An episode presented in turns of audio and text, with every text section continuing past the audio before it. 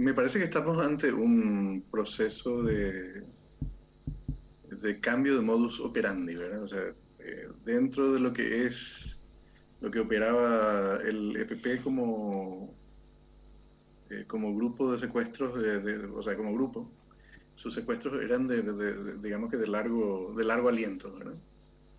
Eh, pasamos de 90 días, luego a 180 y así sucesivamente, y otros casos en que duró, algunos casos duraron meses. La ACA no se caracterizaba propiamente por el, por el tema de hacer secuestros de carácter extorsivo o recaudatorio, pero eso no, no, implica que hoy no estén dedicados a ese tipo de técnicas.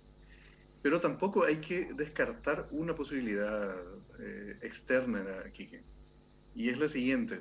Eh, esta zona, creo que recordás que estuvimos hablando de esto casualmente hace un par de semanas. Eh, zona de negocios mixtos. Eh, exacto. Esta zona del país está muy caracterizada por la fuerte presencia también de grupos eh, dedicados a la producción y a la protección del tráfico de, marihuana. esta es temporada de siembra, por ejemplo, de la marihuana. Entonces, algunos, o sea, puede que haya grupos que se animen a hacer secuestros, que de hecho a raíz de una tragedia como esta nos enteramos que había sido, eh, hubo casos de secuestro express en, la zona, eh, y puede haber habido algún grupo que se haya animado a pedir más dinero que otros, o a darle mayor notoriedad, o que se encontraron con que su víctima tenía un mayor eco social eh, como en calidad de secuestrado, ¿verdad? Que, ocurre a veces una mala apreciación de los que de los que van a ejecutar un, un plan como este. Yo no creo que el plan haya sido matarlo al, chico desde el principio. No, no, creo que haya sido ese el objetivo. Tiene las características de un secuestro extorsivo, recaudatorio. Eh, no es eh, un procedimiento habitualmente asociado con, con la ACA. Eh, pero eso no, no, no, quita que no, haya, que no haya sido la ACA, que tampoco es la ACA que, que ocurrió, que, que, se movía hace unos años porque esa fue descabezada, fue diezmada por una operación militar que terminó con el asesinato, o con la, perdón, con el, con el fallecimiento de la mayoría de sus miembros. Eh,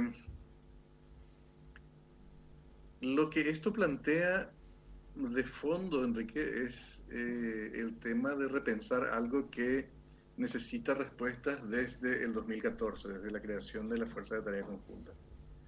Eh, yo no voy a entrar en el tema en el tema de si es constitucional, es inconstitucional, si fue eh, si es legal o no es legal que las Fuerzas Armadas operen en cuestiones de seguridad interna. Voy a entrar en una cuestión que ya la he repetido muchas veces también, y que es la cuestión del diseño estratégico. ¿Qué es la fuerza de tarea conjunta? O sea, ¿qué queremos con esta que es la mayor operación militar en el Paraguay desde la Guerra del Chaco? Que dicho sea de paso ya está durando el doble de lo que duró la guerra del Chaco. Eh, ¿Es una fuerza de ocupación territorial? No tiene la masa de maniobra ni el número de efectivos para eso. ¿Es una fuerza de respuesta rápida a incidentes? Eh, y tampoco se ha visto que haya sido así porque hubo casos en los que llegaron cuatro horas después de los incidentes, etcétera. Eh, es una fuerza preventiva, preventiva basada en, eh, en, análisis de inteligencia y parece que no tampoco. Es decir, fíjate que durante el gobierno, durante el periodo anterior del gobierno del presidente Cartes, eh, hubo un récord en, la cantidad de secuestros perpetrados por el EPP y, y otros grupos. Es decir, entonces tampoco es una fuerza preventiva y que se adelante a eh, los eventos que son que pudieran ser cometidos por, la, por, la, por, por, las fuerzas irregulares en la zona. Eh, entonces, ¿qué es la fuerza de tarea conjunta? ¿En qué estamos invirtiendo? ¿Cuál es la estrategia que finalmente buscamos? ¿Buscamos un sofocamiento territorial? No ha habido y ya es un plazo razonable para decir que no, que no ha habido, que, que no se ha dado eso y que probablemente no. Si seguimos insistiendo con lo mismo, no vamos a tener resultados diferentes. Eh, tampoco es... Eh, es decir, hay gente que dice, bueno, pero hubiera sido peor si no estuvieran. Y tal vez sea cierto, tal vez sea cierto que eh, la situación hubiese sido peor en la zona de no haber estado la fuerza de tarea conjunta, pero cuando se reflexiona respecto al diseño estratégico, respecto a qué es lo que queremos, que es una cuestión absolutamente necesaria en cualquier planteamiento, no estamos diciendo vamos a disolver por disolver la fuerza de tarea conjunta, no. Eh, hay que diseñar algo mejor. Lo que yo sé positivamente de primera mano es que es eh, difícil trabajar armónicamente teniendo efectivos y elementos de ambas fuerzas.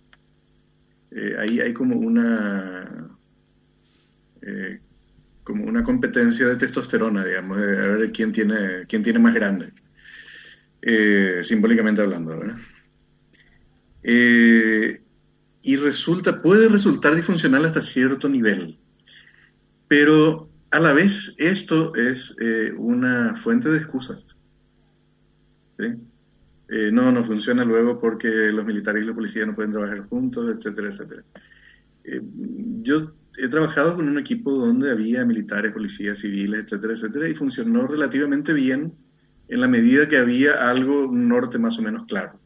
Y acá lo que no hay es un norte más o menos claro, o sea, no hay un norte estratégico. ¿Cuál es la, la estrategia?